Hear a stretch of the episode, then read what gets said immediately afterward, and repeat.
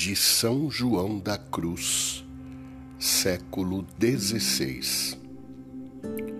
Se agora, portanto, alguém quisesse interrogar a Deus ou pedir-lhe alguma visão ou revelação, faria injúria a Deus, não pondo os olhos totalmente em Cristo, sem querer outra coisa ou novidade alguma.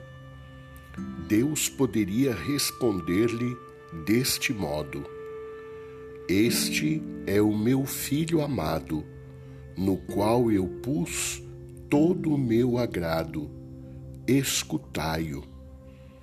Já te disse todas as coisas em minha palavra.